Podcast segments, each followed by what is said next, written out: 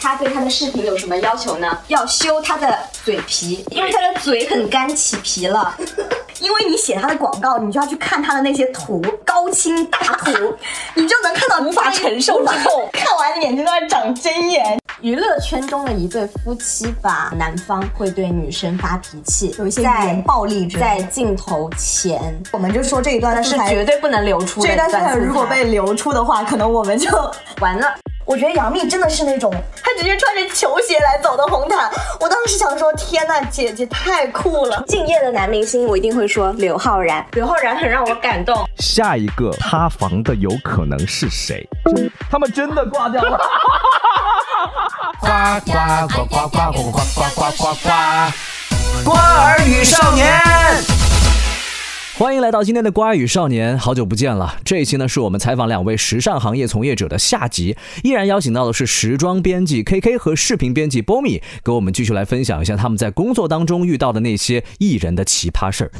从你们的角度来说，哪些明星是属于看上去就是真的很好拍，然后也很出片的那种？就是一定要比例好啊，你头大你怎么拍都不好看。就是五官比例也要好，然后头身比也要好。我有一个想说的，那个人真的非常糟糕，那个男。明星是男，就是你刚刚问我说有哪些后期修图要求非常多的吗？嗯，我这我刚刚没有提他，是因为那个人不是那时候还不是我在处理这个视频啊，但是这件事情真的非常的 可怕。我也有他的故事，你因为那个时候我刚到国内某内容制作大厂，就是爱优腾中的一个啊，去当实习生。然后呢，刚好我们那个部门就是有在做他的内容，因为那个时候刚好是某选秀正在进行中，嗯。几年前的一个选秀了啊，然后呢，因为他也是这当中一个非常重要的角色，然后呢，我刚刚说明星他们基本上不会得罪品牌，因为得罪品牌对他们没有什么好处，可是他们可以肆意的得罪一些站内的合作，因为。也不赚钱，然后也不怎么样，相当于他们可能只签了那个节目约，但是节目给他们啊搞了这三个四个采访啊，什么 ID 要拍这种，可能他们就会对这种东西不耐烦，然后就会找茬。然后呢，OK，他对他的视频有什么要求呢？第一，要修他的嘴皮，因为他的嘴很干起皮了。我想说啊，你在节目里给所有人都送了一个润唇膏，你自己不涂润唇膏吗？这个完全是拍前就可以搞定的内容，对吧？然后呃，其实嘴皮是一个，另外就是一些比较常规的啊，基本上他们都要求的，比如说修一下法令纹啊，什么嘴角的木偶纹这些啊，都也都可以理解。但是它最可怕的一点是什么？因为他说话的时候他会挑着眉，就是有点那种爱装的感觉哈，就会歪着眉毛。然后这时候呢，他的额头有一根抬头纹进了眉毛里，所以他就要求修掉他眉毛里的那根抬头纹，逼疯了我们。然后你知道这件事情最后是怎么解决的吗？最后找了一个。做影视特效的公司帮他修掉了眉毛里的那根抬头纹。哎，真的有艺人会夸张到这种程度吗？就是已经细到眉毛里面的抬头纹都要去把它给修掉？因为他可能本身条件也蛮差的，然后也他条件太差了啊，还是太差了。他条件太差了，他应该是五四身，就上五下四，哦，上六下四。不好意思，数数学不好。然后呢，他他当时录的这个物料还有一个更搞笑的事情，因为。他有一个呃有交情的前队友啊，这个人现在也嗯不可说了，因为在他那个选秀的前面，刚好是他那个前队友在主导另一个也算是选秀节目吧，反正也是一个竞演节目，你应该知道是哪个了。因为呃他的那个前队友呢，在拿到这个节目的同时，同时也拿到了这个平台的代言人的一个 title。啊，因为他那时候确实很红，这个节目也很红，就是平台平台自然给他一点好处，对吧？然后呢，到了这个人这边啊，因为那个时候他这个已经是第二季了，嗯，他就是第二季的这个选秀，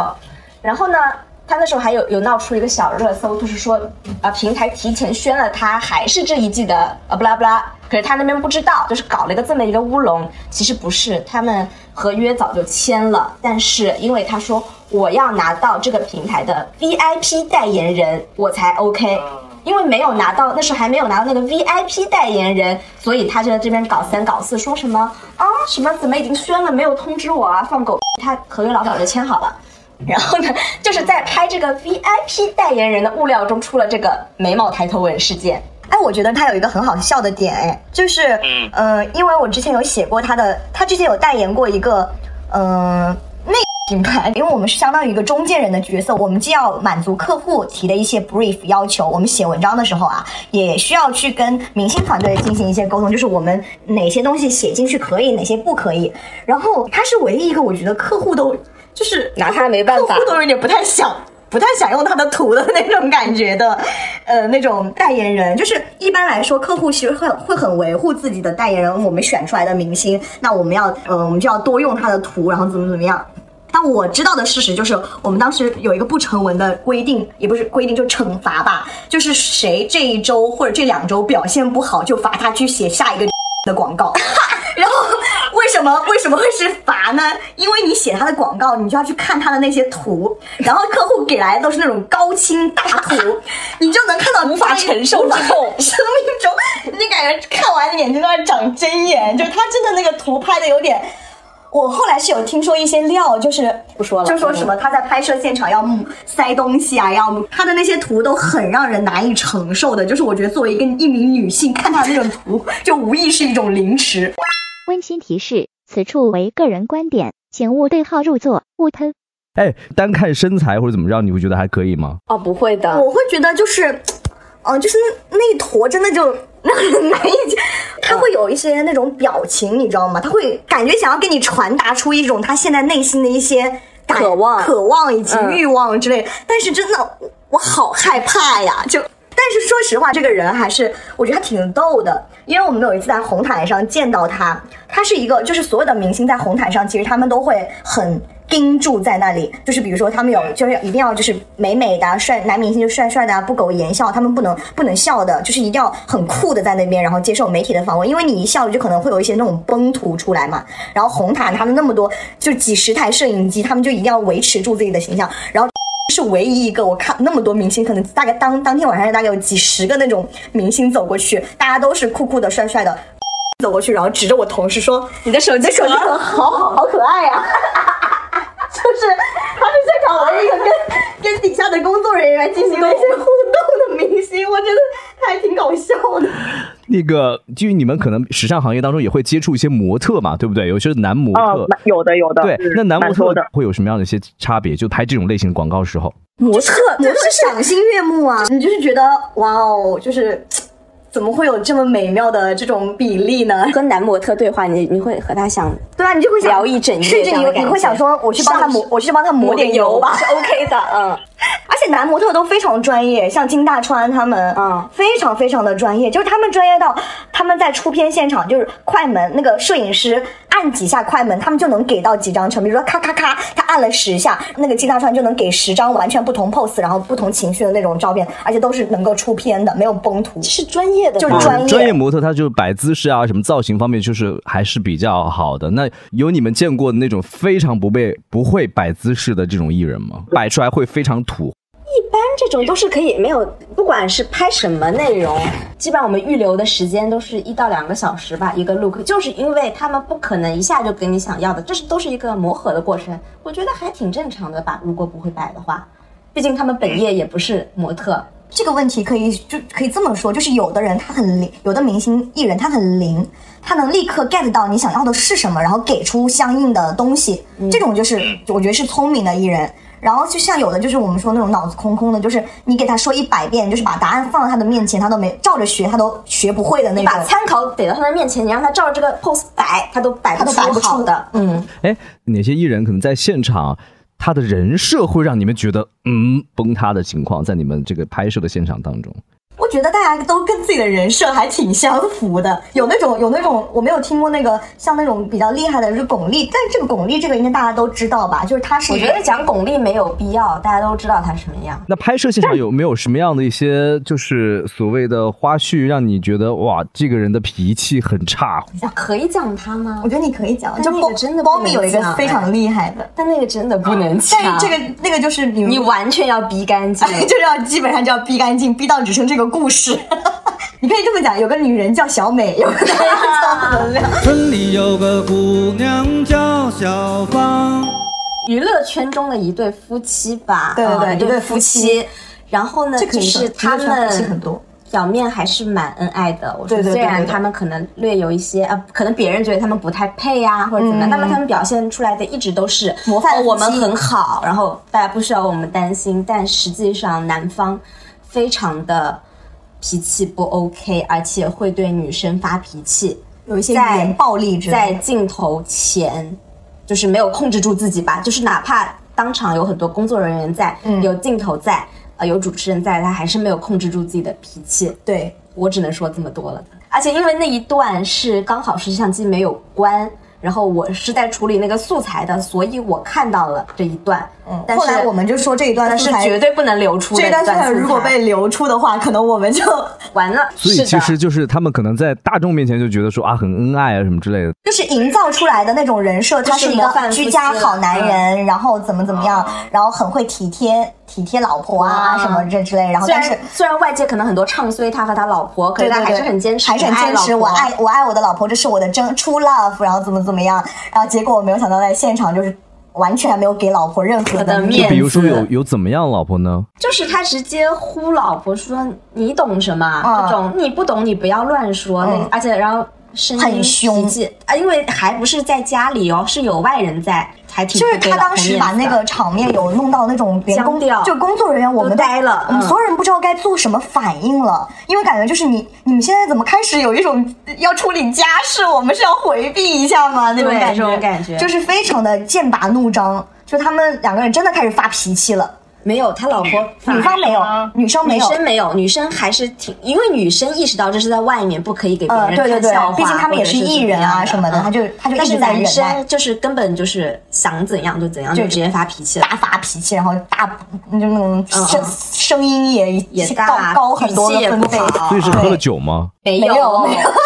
绝对没有。这个是让你们觉得就是啊，原来营造出来的人设是这个样子，但是男方很不 OK 看。然后你之前还说现有那种撕现场的那个是什么情况？就是某一年 GQ 红毯吧，然后呃，因为我当时是负责就是去拍摄红毯区的一些盛况，然后我记得当时是就是真的会有那种就是大家说的那种呃，大家想要压轴出场，然后会有那种啊明星。就是你非常能够能 get 到哦，就是这个明星他就是要自己压轴他在出场拖，时他在间拖时间，他不要出来，嗯然后现场所有人就等等，一直在，真的就是空等。因为我知道那个红毯转播，好像大家应该是他可能我不知道他们有大家有没有人会去看那种红毯转播实时的。就是如果这段时间他没有明星上来的话，整个现场是没有任何的内容的。它就是一个镜头摆在空镜头空镜头摆在那儿嘛，然后当时真的就是应该就是五分钟一个，因为 GQ 红毯它每年年度年度盛典的时候是会请很多明星的，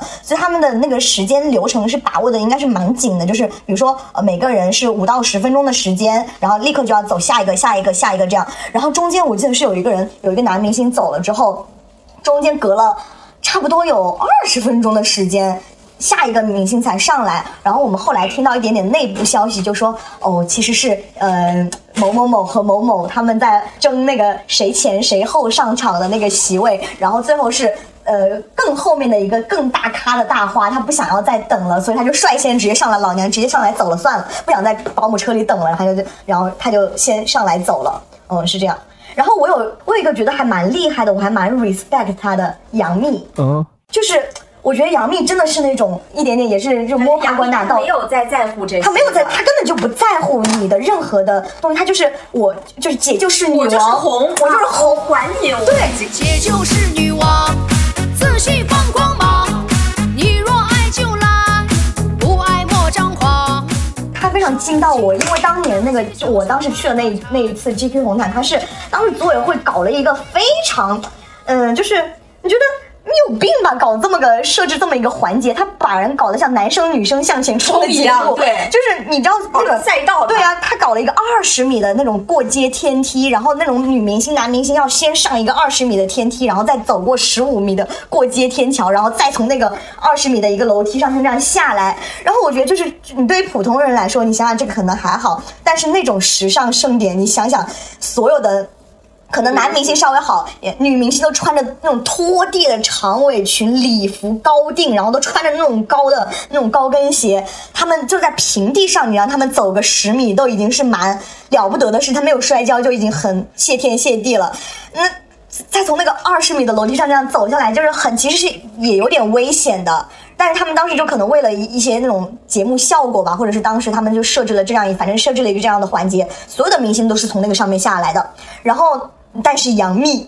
她是唯一一个当天唯一一个，她就从那个平台，我就看到他从那个底下绕过底下的那个地方绕过去，然后直接就在那开始候场了。然后管老娘 就满满脸写着老娘管你那么多规定呢，我就不走，我又不我又不走那个楼梯。然后关键是他还不是穿着高跟鞋，他直接穿着球鞋来走的红毯。我当时想说，天呐，姐姐太酷了！穿球鞋走红毯，对他当时，他当天晚上就穿着球鞋就走的，就那个红毯上，就是你，我不知道他那个红毯图肯定没有，因为他当时穿那个，我记得很清楚，是一个蓝色的那种礼服，然后那种深蓝色礼服也挺挺长的，各位就不 care，美啊就就无所谓，我就是我就穿球球鞋走，然后你们组委会给的那些规定我也没有太遵守，我管你我管你。组委会有有说吗？后来也没有说这件事情，对吧？嗯，唯一一个就是我觉得他那个，因为当当天晚上那个现场的顶光确实出了一些问题，然后照在他脸上，妖每个人对每个人的脸其实都还蛮坑坑洼洼的。Angelababy 现场只有一个女明星扛住了那个死亡顶光，就是 Angelababy。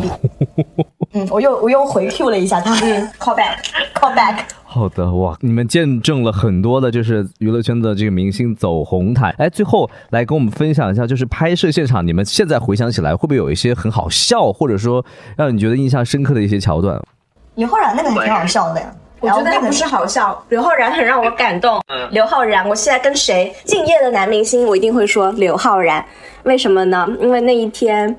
是呃他当时代言的一个品牌的一个大秀，而且当天上海四十度，非常的热。热然后品牌给所有人配了西装三件套。就就是很热本来就已经很热很热了，我们也热的不行，工作人员也热的发疯。然后刘昊然一过来，刘昊然就是已经热到就是每五分钟需要擦一次汗才 OK 的程度。脱妆了都。对，然后然后当天就是需要他。呃，回答一些问题，但是那些问题不是说什么你最近在干嘛，他就还稍微专业一些，需要他说出品牌的一些内容啊，包括一些他看秀的感受啊，这种事情还挺复杂的。然后为了防止他说不出来，我们还有当场随行的编辑提前给他写好了稿。为什么呢？因为在他之前拍的是靠靠回到第一个 back 的那个啊秀人的一个队友，就是就是脑子里只有草的。一个男明星啊，那个人就是屁都说不出来，就是让我们很崩溃。然后等到了刘昊然的时候，我们说：“哎，昊然啊，这边我们写了稿，你可以稍微看一下。”刘昊然说：“不用，直接来。”然后说的非常完美，甚至比编辑写的稿还要好，就是可以看得出他一定是在来之前做过看了相关的内容，然后心里已经想好了该怎么说，然后。非常的棒，甚至我们现场即兴，他要求他，你知道他唱歌其实也不好听嘛，即兴的要求他唱歌或者怎么样，都来了，都来，他就现场都 OK，毫无架子，然后整整个在十五分钟内全部解决。嗯，期间虽然他已经热的擦了三四次汗，但是就是非常的完美，让我觉得就是。因为他表现的非常好，我们整个整个团队想跪下来说谢谢刘昊然，你是我的神感觉，你是我的神，让我们可以不用再晒太阳的那种感觉。嗯因为前面那个草包耗费了太久的时间，所以不管到哪里我都会说刘昊然很专业啊，人很好，这样。所以真的就是像这样的艺人就会很加分，很有好感度。我有一个特别有好感，我一定要说，我之前想好了，我一定要说这两个人，就是我觉得现在的选秀出来的这些明星，因为我们碰到的大家草大部分的草包都是这种选秀节目就是爆红的这些男明星啊也也好，女明星也也好，但是我一定要说，就是从湖南台当年选 超级女声出来的李宇春和周笔畅，他们俩真的是，我觉得。他们俩就活该，就是从那从那一年就开始红到现在，我觉得他们就还可以再红十年。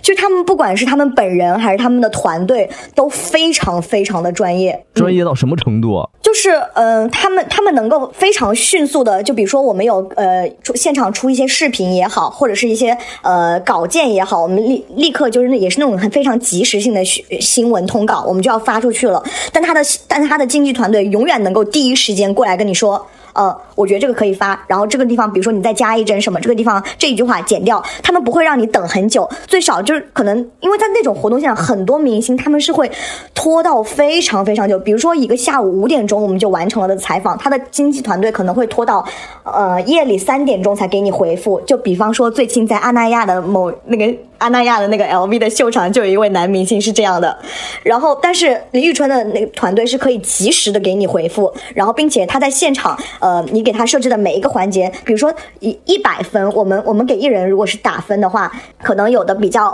发挥的比较好的，我们可以给他打到八十分，但李宇春永远能够做到九十八分，没有给他打满分是因为他不会给你多的东西，但是你想要的他一个都不会落，嗯，然后他的团队也都非常的专业。然后周笔包括周笔畅也是，因为我采访我有一次采访过周笔畅本人，我觉得他真的，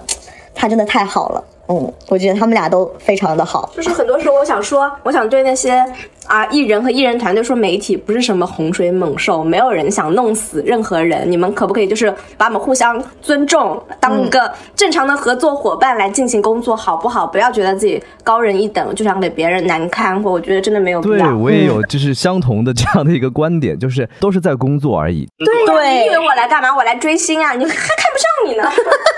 真是搞笑。这个就是跟有有些明星面对媒体的态度和他自己的一些情商其实是有一定的关系的。对他自己，如果你自己开始抵触的话，那这种东西就没办法进行下去什。么都觉得我们在害你。对，你就觉得我们在给你挖坑，但其实我们就只是在工作。所以节目最后，我们想和两位，因为都是在时尚圈工作的一些朋友，那可能对未来会不会有一些期待呢？对未来和明星的合作也好啊，或者说自己的工作当中也好，我说这一行能能干一会儿是一会儿吧，咱们都互相别为难对方了。在有限的时间内，我们给对方一点好受好吗？按照这一行的这种现状，我们就是每嗯每天就是感觉感觉这里面的人也是一天比一天的在减少中，然后谁知道就是这这位、啊这位明天还在不在？一不小心这位就不能说了。我想做一个预测，我这是我提纲上没有的，做一个小小的预测。你们觉得在你们这个时尚圈当中，你们觉得下一个塌房的有可能是谁？他们挂掉了电话，他们真，他们真的挂掉了。你太犀利了吧！断掉。笑死我了！问题这么尖锐你们听到了我刚才问的问题了没有？没有，就是你你没有听到正要问那个？问题的时候我，正准备问那个问题，我我因因为我觉得我问的非常的尖锐，然后你你们正好就挂掉了。我说挂你们可以不说他的名字，但是就是可以稍微的预测一下，比如说在你们时尚圈人的眼中，觉得下一个塌房的明星有可能是谁？形容一下就好。有可能就是人设让你觉得哇，真的太大相径庭了。那我我我是我是从我接触下来，我觉得这个人不会红很久，不会在时尚圈。你先把，红很久真真料往后放，因为你那个是实真真实的料嘛，真料嗯因为我我这个只是就是说我作为一个预判，嗯，作为一个从业者，就是我看了这么多人，然后怎采访过这么多人，然后我觉得他是不太适合吃时尚圈这碗饭。你说吧，就一个二字男明星，他咋了？我们不对人我们进行不对人攻击啊，对我们就是他的外貌啊或者嗯什么进行攻击，对嗯。主要是说事儿，就他为什么就是他给人的态度啊，包括对媒体的态度，就让人觉得你没事儿吧，你没必要吧，这样感觉的一个男艺人。我觉得他不仅是在时尚圈吧，他如果一直这样下去，他可能会得罪完所有的人。媒体，对我觉得，嗯，没有必要。就是在媒体面前可能真的非常的不配合。你不会让我说出他的名字吧？天呐，这应该，不能说了啊，我感觉你在引诱我说这当红。的可不能说。好的，好的，就说到这里吧。啊，然后最后，其实我想说，就是外界对你们时尚行业有什么样的一些误解没有？你们有没有自己想说的一些话？想说就是都是打工的，没有什么，没有谁比谁高贵，大家都是在，大家都是打工人。我们不去活动的时候，我们也很土的，每天油头有脸的啊，就在办公室里干活。但我想，哎，因为我们其实接触的这个行还是比较封闭，接触也都是这个行业内的人。嗯我其实比较还挺好奇，就是你们对我们这个行业会不会什有什么看法？嗯，对，这个我们确实也蛮好奇的，因为我，们想想知道别人是怎么看我们进入这行之后就没有再就是接触过身边的朋友就全都是这一行的了。，对，就完全没有过没有不是这行的人，所以我们也不太知道外界对我们这行有什么样的。大家可能可以在我们的节目下方的评论区评论一下，你们对时尚圈行业的人的这个 互动问题都有了。对对的印象是什么，是吧？因为大部分的人接触时尚圈的人都是通过电视剧，我也是，就通过电视剧里面看到了一些。那你别信了，都是假的，都是假的，电视剧全是假的。才没有时尚圈的人会穿着穿像穿 Prada 的女魔头一样，就是那种，尤其是那种内地的时尚剧。我们以前就是内地时尚剧，就是我们的噩梦。小时代也别信，我们都不是凌霄，我们可能都是唐宛如。对，我们都是唐宛如。好嘞，谢谢谢谢谢谢，我们今天就到这了啊，好，拜拜，拜拜，嗯。我们说